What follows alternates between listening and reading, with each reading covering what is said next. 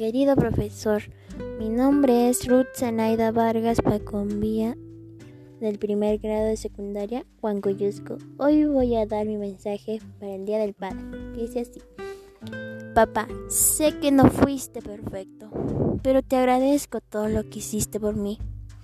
Sé que no tuve todo, pero siempre estuviste ahí, consolándome, dándome tu cariño.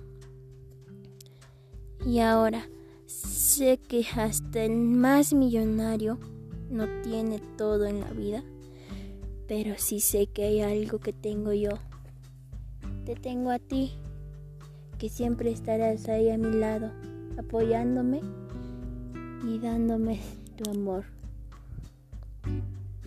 Te agradezco por todo lo que has hecho por mí. Te doy mis felicidades y un feliz día del Padre. Gracias.